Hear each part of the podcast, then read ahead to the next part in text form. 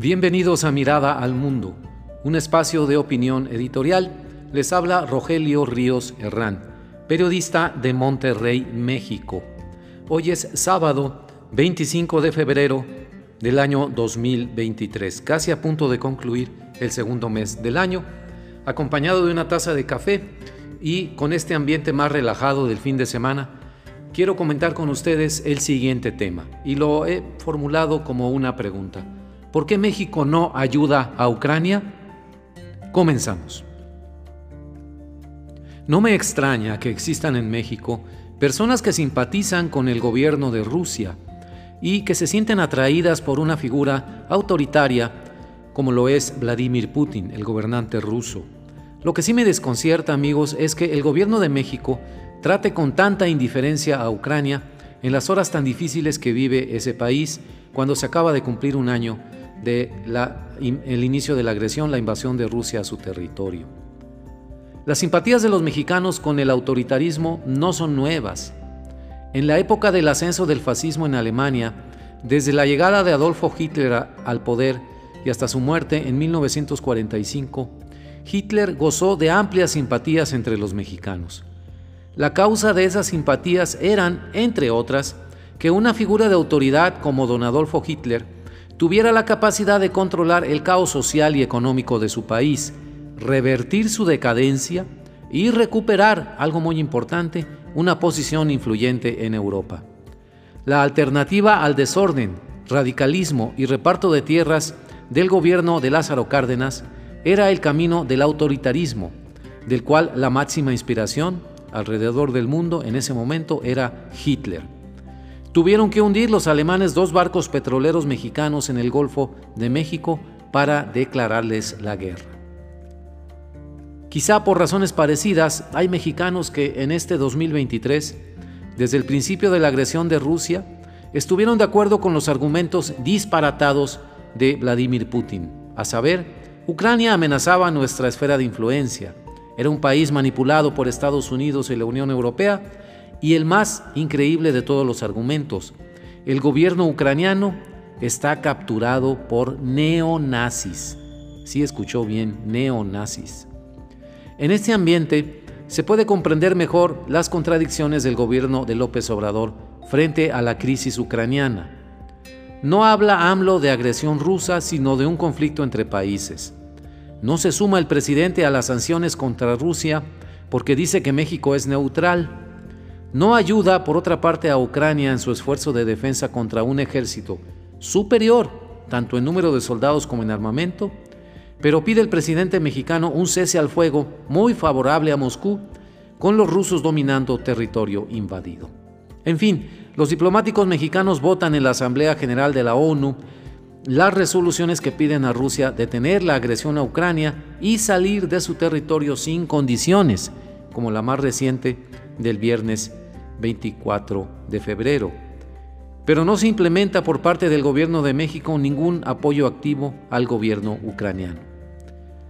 Casi inmediatamente al inicio de la invasión rusa, en febrero del 2022, la embajadora ucraniana en México, la señora Oksana Dramaretska, dijo el 10 de marzo del año pasado lo siguiente, esperamos que México se una a las acciones de la comunidad internacional, como son las sanciones económicas el aislamiento y la exclusión de Rusia de todos los foros internacionales.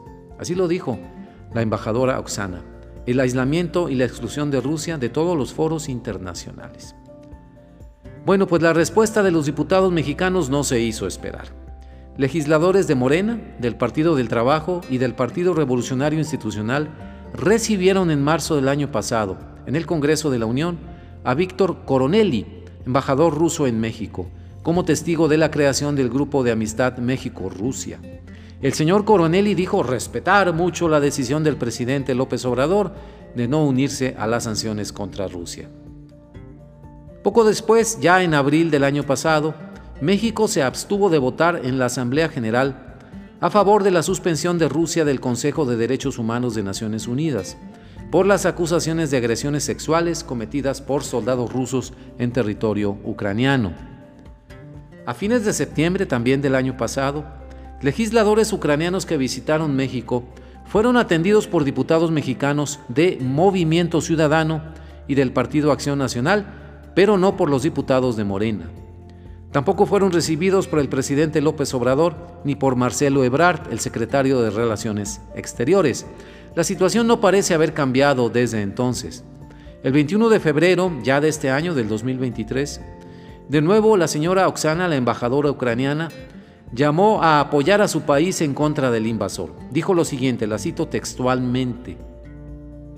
Hacemos un llamado a los países que aún no han determinado su posición bajo el pretexto de la neutralidad o la no intervención, a tomar una posición clara de apoyo a la justicia, el bien, el derecho internacional.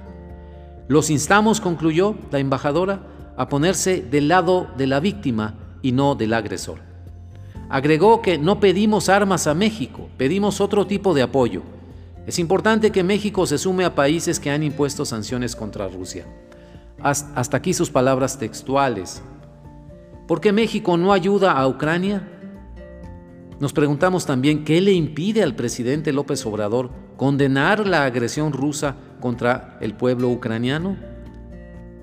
No se debe a una falla de estrategia porque no parece haber estrategia de política exterior. Son las filias y fobias del presidente López Obrador las que guían sus acciones de política externa que caen en contradicciones.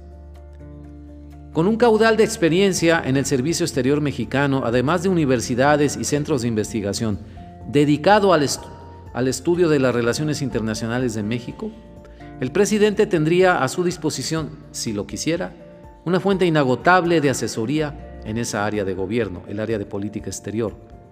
No quiere hacerlo, sin embargo, y por eso, desde el resto del mundo, se percibe una política exterior mexicana sin estrategia ni rumbo, casuística y de corto alcance que termina respetando a Putin. No se vaya a enojar con los mexicanos. Hasta aquí mi comentario del sábado 25 de febrero del 2023. Muchas gracias.